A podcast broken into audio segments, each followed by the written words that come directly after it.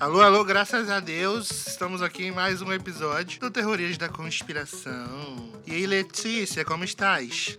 Tô ótima. Hoje a gente tem visita neste podcast. Pela primeira vez, pela primeira vez estamos sendo visitadas. Ah!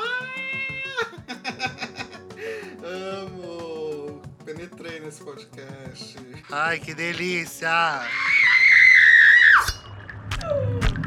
Terrorias. Terrorias. Terrorias da conspiração. Da conspiração. Da conspiração. Senhoras e senhoras, Valdir II com vocês. Êêê! Palmas! Quem é este Pokémon? Este Pokémon, Valdir II, meu grande amigo, pessoa quem, por quem tenho muito tesão. Que delícia! Importantíssimo. Aqui no Terrorias é só na base do tesão. Graças a Deus, pra né? estar aqui só na base do tesão. Graças a Deus. Trabalhamos juntos na curadoria de um certo festival, que eu não vou fazer propaganda porque não estou recebendo pra isso. Pois é. É, o Valdir criou uma mostra nesse festival, que é uma mostra de filmes de terror. Mostra do outro lado, o cinema de horror é fantástico. Pode falar mais sobre si mesmo, a gente não liga não. Pode, pode jogar o Lattes na mesa. O Lattes na mesa agora. Lattes que eu tô passando.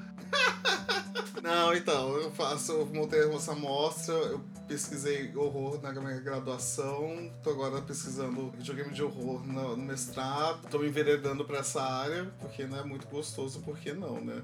Porque é maravilhoso, gente. Pesquisa de cinema de horror é a melhor coisa que tem. Tem muita coisa. Inclusive, já deixaremos aqui um gancho pra quando a gente for falar de filmes de terror baseado em jogos, pra poder, né? Vamos aqui. Ah, eu quero. Amo. Tá muito legal, porque eu tô descobrindo muita coisa diferente, assim, de, de mistura com videoarte, umas coisas bem loucas, assim. Tipo, No episódio de hoje, nós vamos falar um pouco sobre cinema italiano, mais especificamente sobre giallo, que em italiano significa o quê? Frango assado. Muito bem. Famosa galinhada. galo. Um episódio sobre comida hoje. Palmeirinha está morrendo de inveja, inclusive, tá? Chegou aqui pra mim no meu inbox. Delícia. Receitas, receitas do cinema italiano de horror. Querido Valdir, de onde saiu esse, esse- essa mistureba gostosa, esse- essa receita deliciosa de frango assado italiano? Ai, gente, a louca. o diálogo vem da, daqueles livrinhos de investigação. Diálogo, na verdade, a gente, a gente zoou e não falou, né? Que diálogo é amarelo, na verdade.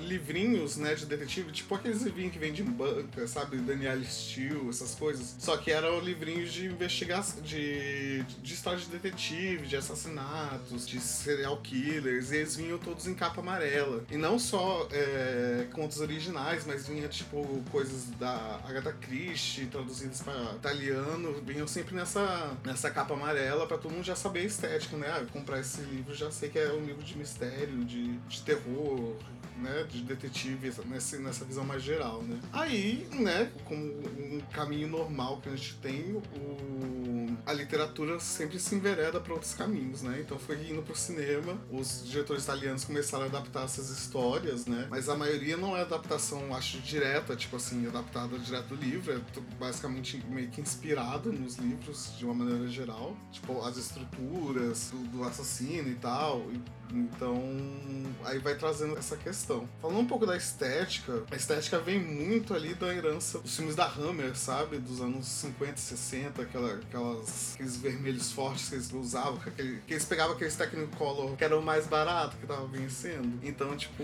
eles usavam esse tipo de, de filme, aí os filmes tinham as cores um pouco mais fortes, né? Então aquilo já meio que servia de, de, de estética, né? Pra deixar um pouco mais, mais firme, né? O, o- a cor do sangue nas telas. Então vem um pouco daquilo ali, daquela herança. E como o, o cinema italiano também era um cinema um pouco mais pobrinho, né? Naquela época, então já, já vinha dessa herança também. Porque eles viam, né, que esteticamente era, era interessante. Então, por que não meio que replicar, né? Puxar isso um pouco mais pra, pra estética do, do, do cinema de horror italiano. Mas não só isso, né? Tem muita coisa do expressionismo alemão também, herança de, de enquadramentos, de, de direção de arte, tem muita coisa do expressionismo. Então, tipo, meio que é uma combinação meio doida, assim, dessas, dessas heranças do, do cinema ali dos anos 50 e 60, dos anos 30. Imagina, tipo, quase 60 anos de, de cinema de horror ali, sendo europeu principalmente, sendo misturado pra ser esse tipo de coisa. Fora a questão da iluminação, né? Fotografia, as cores fortes, que não só do filme, né, que, a gente, que eu citei, mas também do. as luzes bem duras, né? Pra dar um, um, um destaque, assim, na, na- nas cenas, dar um, um- Como que eu posso dizer? Um, uma diferença, né, da cor de- do quadro, assim. Ai, gente, é difícil explicar cinema no áudio. Contraste, né? É, né? contraste, isso. Acho que essa coisa da fotografia também remete um pouco ao expressionismo mesmo. Expressionismo alemão, né? é Essa luz dura e tal. Só que a cores agora, né? É, porque o expressionismo eles usavam a pintura literalmente, né? Espitava a parede. Aí eles conseguiam fazer muito essa, essa, esse contraste. Quem é que começa mais ou menos ali? É o Bava, né? Mário Bava, ali nos anos 60, tem muita coisa dele. Ele começa, ele começa a fazer, umas, fazer um- uns é, aqueles filmes de heróis, sabe, bem aleatórios, tipo Hércules. Ele continuou fazendo, né, porque dava dinheiro também, coitado. E, mas ele também usava, eh, fazia muito filme expressionismo gótico. Não sei se fala expressionismo gótico, né, fala de, um- de uma estrutura mais, de uma direção de arte mais gótica, castelos, vampiros dentro de castelos, mas era um pouco diferente do coisa, era um pouco mais, mais breguinha, assim, vamos dizer. Mas aí foi, ele foi crescendo, nesse crescente foi dando, dando umas pinceladas mais criativas de, de angulação de câmera, de direção no geral mesmo, na fotografia, foi fazendo essa inserção. Antes é, desse período, assim, você acha que eles lidavam com a morte de uma maneira mais misteriosa, talvez, menos mais contida, assim? É porque eu acho que foi um pouquinho. As coisas foram crescendo, foram ficando um pouco mais gráficas, né? Eu acho que eles estavam tentando bater, ou, cada um tentava bater a.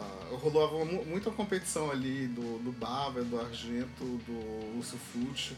Então foi batendo um do outro ali pra quem fazia o mais gore. Isso foi mais nos anos 70, né?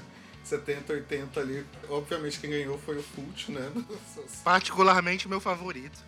Aqui, eu, eu, eu acho que se eu for pensar assim, o meu favorito seria o Argento mesmo, mas. Eu tive uma fase em que eu, eu, eu parei pra ver todos os filmes do Argento e não consegui. Em um momento eu me senti um pouco saturado, assim. Acho que depois do síndrome. Acho que depois do síndrome de Stendhal ali, acabou pra mim. Você vai pros anos 90, você não consegue assistir as coisas, não, gente. É, é muito puxado. No! God, please, no! No! No! Então, o Bava tava lá fazendo os filminhos de castelo dele. Mas um dos primeiros, eu acho que vem no Black Sabbath, que ele é um filme de antologia, né? Tem três historinhas. Aí tem uma historinha que é o, o telefone, que a mulher tá em casa de boa e começa a receber umas ligações. Onde será que a gente viu isso, né? Começava a receber umas ligações ameaçadoras dentro de casa, e cria um clima de suspense ali. Será que, ela tá sendo vista mesmo pela pessoa? Será que não? E tal. E então acho que é um dos primeiros ali de- que faz um, um, um namorinho, começa o namoro ali, eu acho que do, do Giallo. Ele não é tão característico como o Giallo, né? Na, na questão de, de estética, mas na questão temática ele já começa a ser, né? Eu lembro bem desse filme, eu acho que eu me lembro mais do Seis Mulheres para um Assassino. Sim, é um pouco mais pra frente, eu acho, uns dois anos pra frente. Esse filme eu, eu lembro bem, assim, mas do, do Black Sabbath, apesar de saber qual, qual filme é, não me lembro muito bem, não. Mas pelo que a gente deu uma, uma pesquisada, eu acho que é isso mesmo. É, é meio que uma, um pontapé inicial ali. É um filme que tem três histórias. né? Tem uma história que é tipo gótica mesmo, que é um cara na Idade Média fazendo tipo um vampiro. Eu não lembro se era vampiro mesmo, mas enfim, é uma história na Idade Média. E tem essa história no meio, que essa história é uma história contemporânea da mulher sendo ameaçada no telefone, que é tipo, Pânico super se inspirou no futuro. Não só Pânico, né? Teve nos anos 80 ali um monte de, de, de filmes com essa inspiração de assassinos ligando no telefone, né? E, tem outro conto também que é de uma mulher que, que é contemporâneo também, que também tem uma, esté- tem uma estética um pouquinho mais diferente, que é uma mulher que, que mata o cara. Mas o, o telefone eu lembro bem claramente. Tem bem inspirações ali no começo do diálogo, de temática, de criação daquele clima de suspense, de, de, um, de um assassino desconhecido. geralmente ali esses Murder Mysteries ali era uma coisa que ficava muito no, na literatura. Não tinha muito no cinema. Tinha quando tinha quando era tipo adaptações da, da Agatha Christie mesmo, esse tipo de coisa. Mas é, o, o cinema de horror gostava de mostrar o assassino, né? Gostava de colocar, tipo, dar um, dar um destaque. Não, não, não gostava muito de criar um suspense no quem é quem matou, sabe? Então, tipo, uma coisa que começou a aparecer ali junto, justamente com, com os diálogos, né? Você não vê quem é, sabe? Você não, você não sabe quem é, então fica aquela, aque- aquele que matou, sabe? Tipo, aquela curiosidade, aquele mistério, aquele clima de mistério, de, de tentar descobrir quem, qual foi o crime, qual foi a motivação, quem foi o assassino. Então é uma coisa que vem muito do diálogo, esse tipo de, de coisa, que vem da herança, né? Da, da literatura de mistério mesmo, mas que no cinema se nasceu muito de- desse, desse tipo de cinema. É o diálogo influenciando o, o slasher americano, né? E até as novelas brasileiras, porque eu não me lembro quem matou o Dead Hot. Foi é, a personagem de Cássia Kiss, é louco. Enfim, mas aí o- quem matou é usado até hoje, né, na narrativa. Verdade, é o- a chave do mistério ali, né? O slasher, o slasher bebe muito do, do diálogo. É, o primeiro, o primeiro Sexta-feira 13 ele é praticamente um diálogo nessa, na- nessa, nessa estrutura, né? Você tem toda uma visão em primeira pessoa, você não sabe quem é o assassino, né? Só é revelado no final. Então tem toda. Geralmente mostra as mãos, né? Do, do, do assassino matando as vítimas, né? Quando você tá em primeira pessoa, você vê, às vezes não vê o olho, os olhos, mas você vê coisa. O começo de Halloween também, né? Sim. O Carpenter assumidamente é- é, diz que se inspirou muito no, no cinema do Argento, né? Aí não dá pra saber também se o do Sexta-feira 13 foi inspiração direta ao Carpenter ou se foi o o cinema italiano, mas com certeza teve, né? De, direto ou indiretamente, mas teve. É porque a gente fica tentando demarcar assim, mas às vezes eu tava lendo recentemente sobre o Diallo e em algum momento o Argento se inspirou em alguma coisa do Hitchcock. Então, tipo, acho que esse surgimento do Diallo também tem uma influência meio que global, talvez, desse momento aí dos anos 60, onde o cinema tem uma certa transformação da narrativa. É, eu imagino, tipo, o cinema americano foi muito, foi muito global, mas eu não sei até que ponto o diálogo italiano penetrou, né, na, no cinema americano, tipo, em exibições mesmo, né, tirando o pessoal que morava em Nova York, aquelas coisas, né, quanto isso influencia. É porque também tinha coisa do filme ser dublado em, em- dublado não. Ele era filmado em inglês e dublado em italiano, era isso? Não, não- Às vezes o filme era falado em italiano e redublado em italiano, porque saía o áudio uma bosta. Tem muito caso, assim, que você vai assistir um filme e você fica pensando, mas será que esse é o áudio original mesmo ou não? Porque você fica, tipo, tá muito estranho isso aqui. Mas era isso, a pessoa falava em italiano, a captação era horrível, então jogava a dublagem em cima. Às vezes era o mesmo ator, às vezes não. Tudo uma farofa sonora aí, né? Após a gente arruma. É, uma coisa que eu reparei é que as trilhas passam a fazer parte da narrativa, né? Parte ativa. Elas deixam de ser pano de fundo, apesar da, dessa questão da, da captação ser ruim, né? Ela começa a fazer parte ativa da narrativa da história, né? Ela vem pra frente. Essa preocupação, né, com essa estética exuberante e também muitas referências do barroco, né? Não só na música, mas a música muito, bebe muito dessa, dessa fonte. E depois vai pra um progressivo, né? Sim, Também o, sim. o Argento usava muito a trilha do Goblin, né? O grupo Goblin, que era um progressivão. Inclusive o fundador é brasileiro, o fundador do- da banda Goblin, que é o Strivia, momento Trivia. Incrível. Então é, é, tem muito essa- esse foco também, né? Na trilha sonora, que eu acho espetacular. Às vezes você me pega escutando só a trilha aqui, fazendo outras coisas, e, e tem muita coisa maravilhosa. Eu acho que o slasher, assim, fazendo recorte bem grotesco, também herdou essa característica da trilha sonora ser muito bem composta. Por mais que às vezes eles não usem trilha original, eles investem muito em, em direitos autorais e essa Verdade, coisa toda. verdade. É, não só a trilha, né? A captação, no geral, deu uma evoluída boa, assim. Mas eu acho massa, acho legal. É, tipo, a musiquinha do Sexta-feira 13 é, tipo, eu acho um- tão icônica quanto a musiquinha do Psicose, né?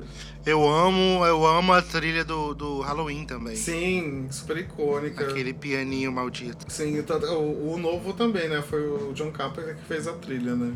John Carpenter fazendo trilhas por aí. John Carpenter fazendo tudo, né?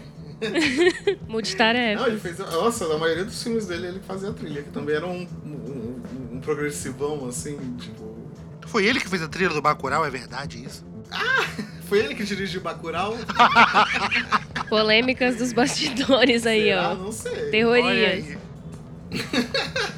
O Diallo brasileiro teve um. O Diallo é meio slasher, mas é o slasher brasileiro, de 85, 84, o nome é Shocker. Ai, que delícia, já vamos procurar pra gente fazer um, um podcast só sobre ele.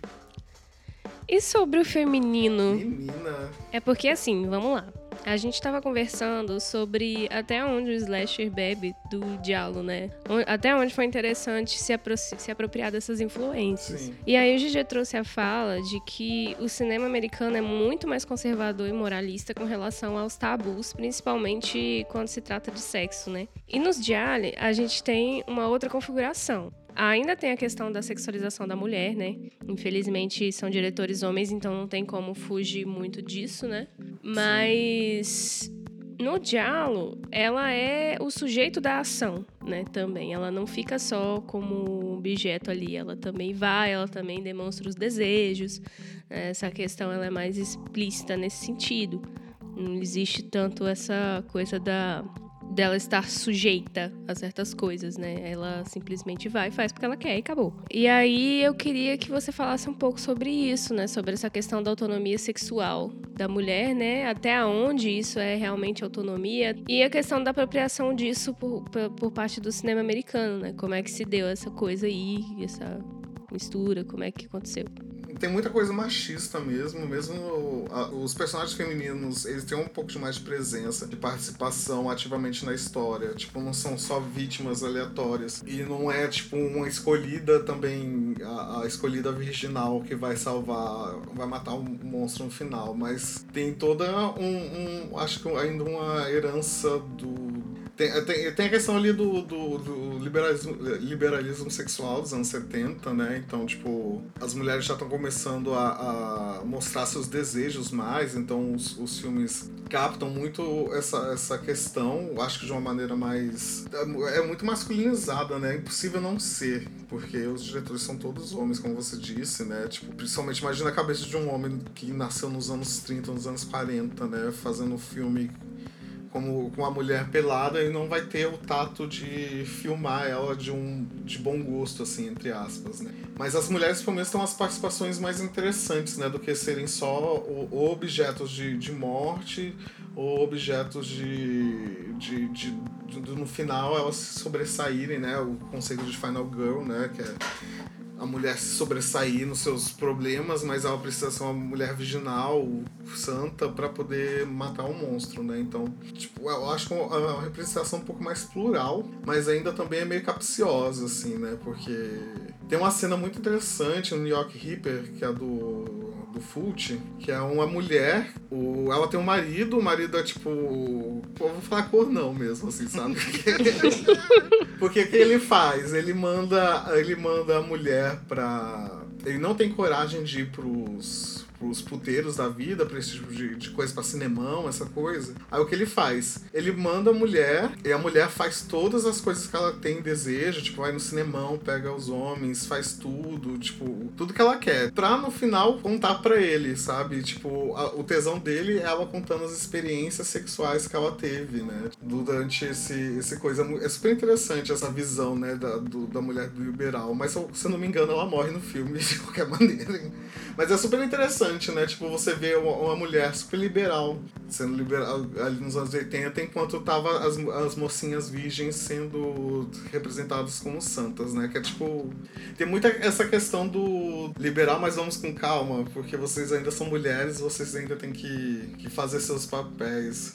É, mesmo que o Argento tenha ali umas Final Girls, né? No Suspiria, o Ópera, mas não, não compensa. É, tem essa questão também do voyeur, que o Argento mesmo disse uma, uma fala super estúpida. Falava, ah, tem prazer em, em matar mulheres em telas, alguma coisa assim, sabe? Tipo, eu não lembro com detalhes isso, esse quote, mas era alguma coisa bem escrota, assim, sabe? Então, ninguém ali tinha boas intenções no, na representação feminina. Era mais uma, era uma questão de, do exploitation do corpo mesmo, né? E quando a mulher morria, mesmo que ela tivesse prazer, tivesse esse liberalismo, mas as mortes geralmente eram muito violentas, então tipo, é meio complicado de defender, não dá pra te defender. É, não tem condição não. Esse pano aí não dá pra passar mesmo, não. É, não, não tem. Ainda mais quando ele afirma isso publicamente, né? Não tem como. Aí a Argento gostava muito de filmar mulheres, mulheres morrendo, e geralmente eram de maneiras as mais criativas possíveis, né? Quando, quando eram permitidas as, as, as tecnologias. Mas a gente gosta desse, dessa exploração da morte, né? Por, da, falando da morte, né? Do sexualidade, como felizmente eu não sou hétero, então não tem como. Amigo, ninguém é aqui, então tá, tá em casa, né? Ser hétero no terrorias é proibido Então, é. aqui, viu? Se você é hétero e tá ouvindo a gente, você tá errado. Amo. Então, essa visão é- é- heterossexual é meio, é, é meio difícil, né, de ter. Eu não consigo ter. Então não pongo aqueles, né, falando da das minorias heterossexuais. E é estranho pra, pra mim como, como, a- como a estética é bonita, sabe? Das mortes. Atrai visualmente. Tem uma, tem uma morte maravilhosa que o cara corta o braço da mulher, aí a mulher se vira pra parede branca e joga o braço, tipo assim, na, na parede, faz tipo uma pintura. Acho que é do Tenebre, do Argento, esse. É, eu acho que é do Te- eu Tenebre acho que mesmo. sim, acho que é desse Ah, é maravilhoso. O Suspiria, eu acho que a gente nem precisa falar. Eu acho que o Suspiria, se algum dia for pra falar sobre ele, tinha que ser um episódio só sobre ele, porque. É, tem que fazer um do, da trilogia, né? Eu acho interessante, porque cada um tem suas particularidades. E não são, não são propriamente di- diálogos, né?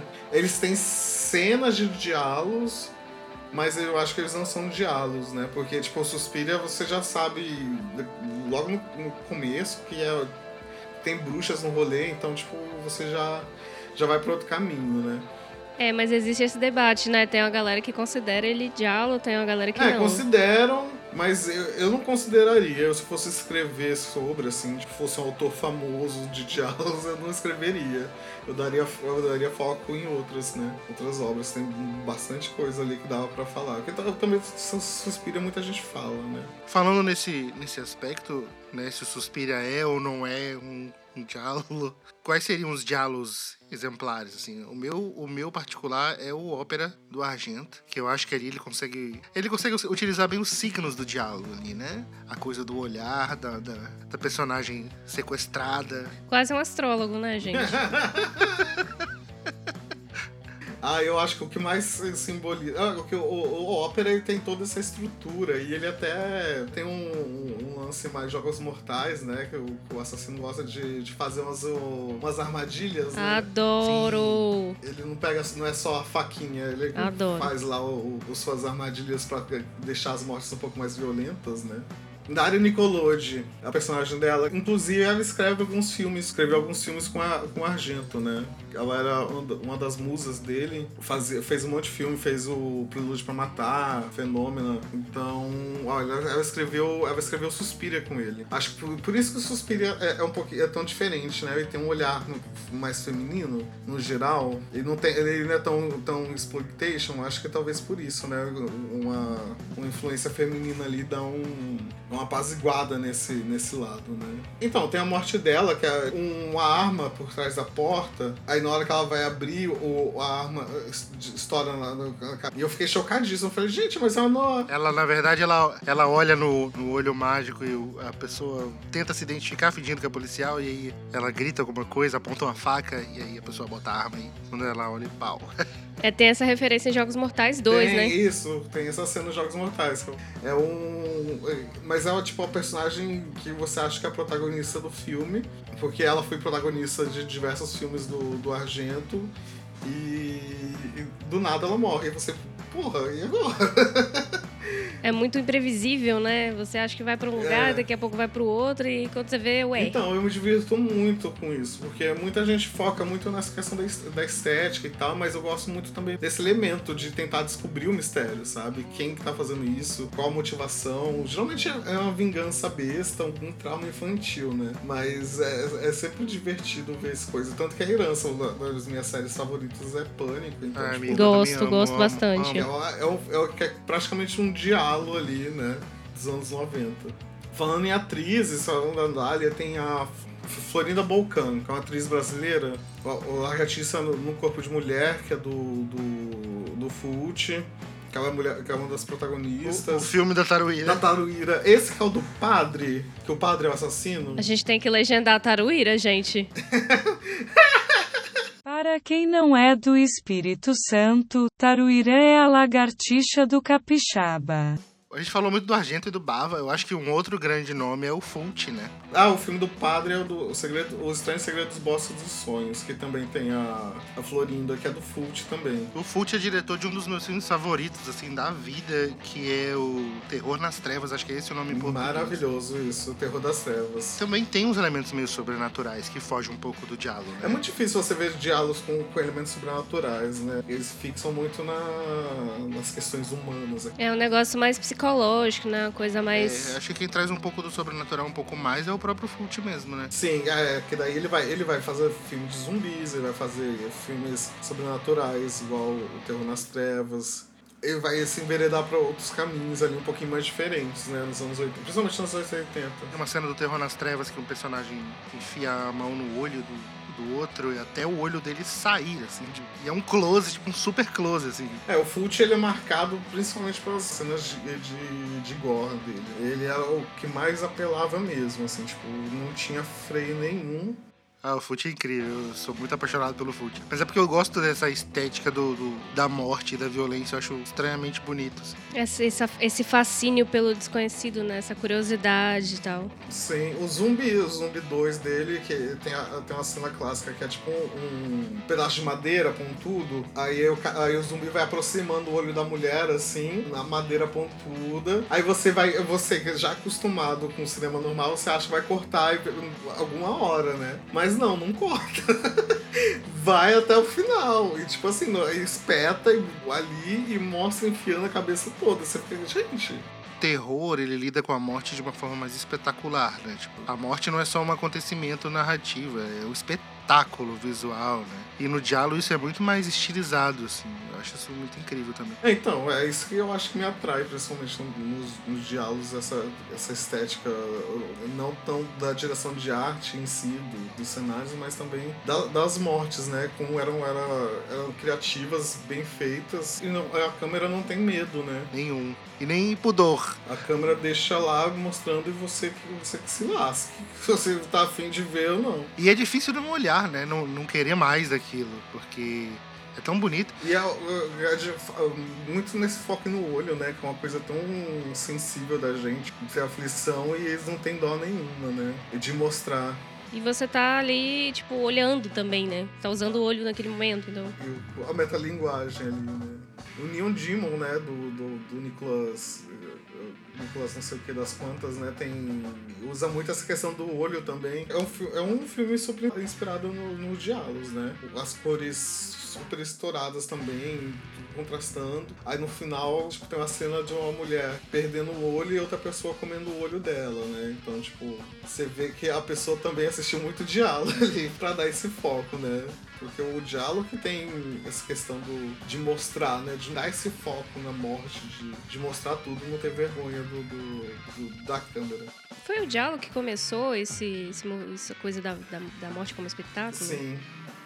Naqueles exploitation também dos anos 70, americanos, que também. Os rape revenge da vida, mas a gente, a gente ignora, deixa quieto. E a gente vai pros italianos mesmo, porque a grande maioria, pelo menos, estupro não tem. Apesar de ter cenas muito sensuais, muitas cenas de sexo, mas geralmente é aquela, aquela coisa mais. não tão perversa, assim, né? As pessoas não são mortas imediatamente quando estão fazendo se- sexo e tal. É muito difícil também.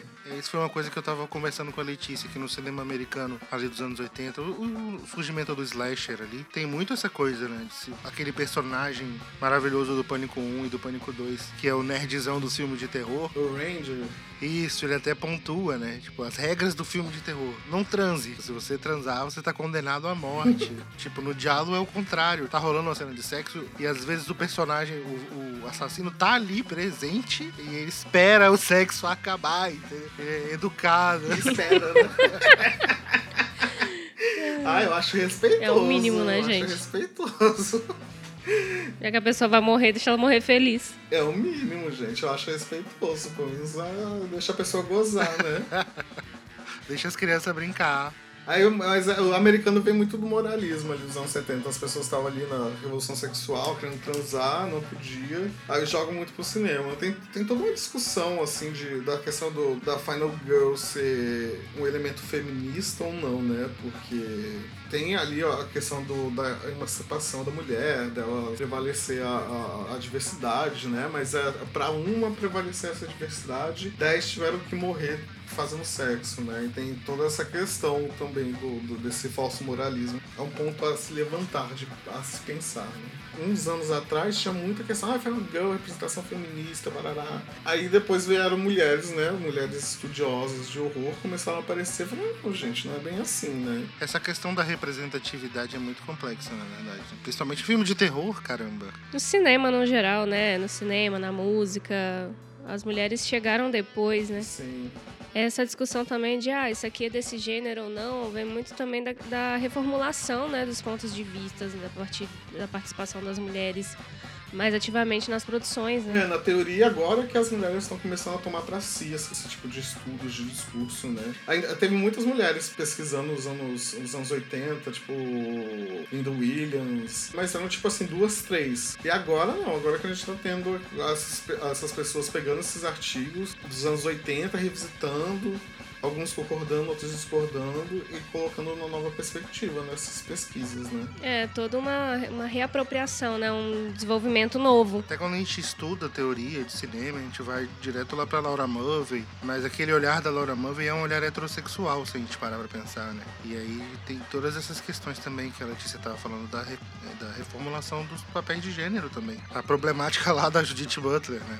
É, são muitas coisas acontecendo que mudam o ponto de vista, né? Assim, dos estudos. É, e quando você vai escrever, quando está acontecendo, eu acho que você tem outra perspectiva. Tipo, eu estava descrevendo enquanto estava, estava acontecendo ali o, o, o gênero slasher, né? Bem nos anos 80. Sim, Muita gente escrevendo ali. Então, tipo, é muito difícil você não ver. Você tentar ver de fora estando dentro, sabe? Então, o distanciamento ajuda, né? isso, depois de um tempo, eu acho que fica mais interessante você retomar agora, né? E deixar as meninas se, pegarem esses assuntos que muito mais interessante. Tem muita questão do, do corpo monstruoso que, que mulheres estão pesquisando agora, dessas questões de representatividades femininas e tal. Então acho que daqui a alguns anos vai ter um- um- uma- umas reviravoltas legais aí no gênero, principalmente no diálogo. Acho que daqui a pouco vai aparecer mais gente, mais mulheres querendo estudar esse tipo de gênero, porque a ma- diálogo mesmo, os textos que eu, a, ma- a maioria que eu li eram de homens, assim.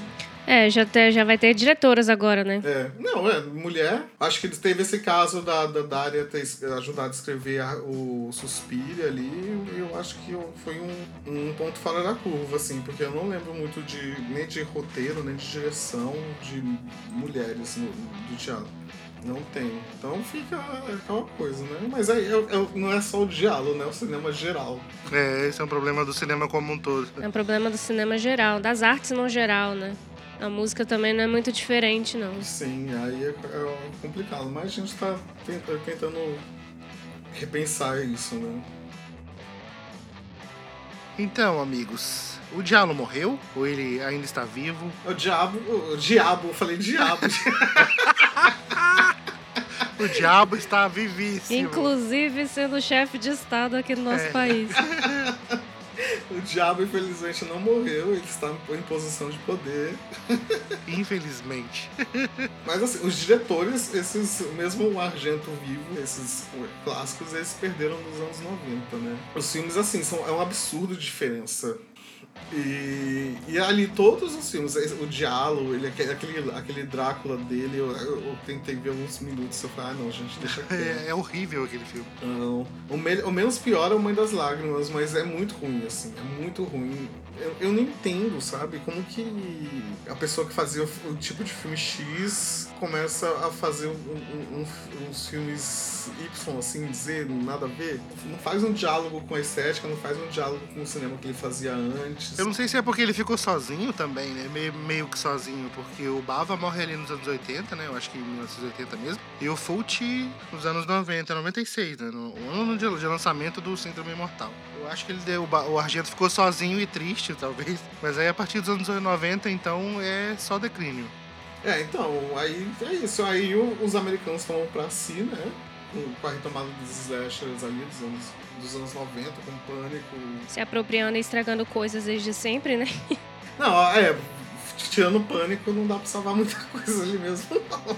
Não, porque se, você, se a gente parar pra fazer um- uma comparação, em 96 o, o, o Argento estava fazendo o Síndrome Mortal, que é um, claramente um declínio, em 96 estava sendo lançado o Pânico 1, né? No- no- que é o, talvez o auge. Porque podia ser um, um filme do, do, do Argento dos anos 70. Né? Total. Mas aí os slashers também morreram logo depois, dos anos 2000, então, tipo, a vida também não foi muito longa, né, dessa, desse ressuscitamento ali. A Argento deve estar lá na casa dele agora. A última notícia que tive de Argento é, foi que ele esteve participando de um filme do Gaspar Noé, como ator. Ou seja, Gente, coitado, então tá, né? tem que pagar as contas, né? Tirando uma graninha ali, porque eu acho que esses filmes também não deram muito dinheiro na época, não. Agora que eles são super aclamadíssimos, né?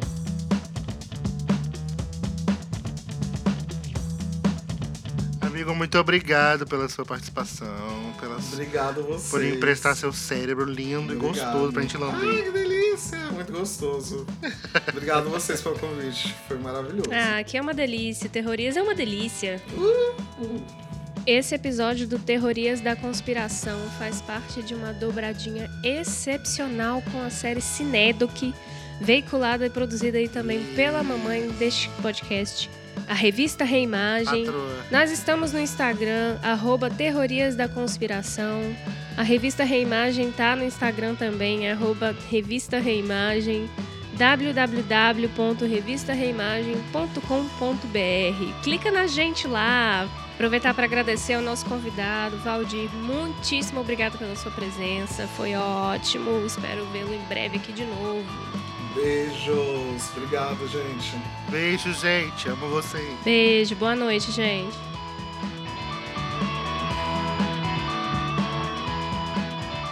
Próximo episódio gravado no Zil- na Zilda, a louca.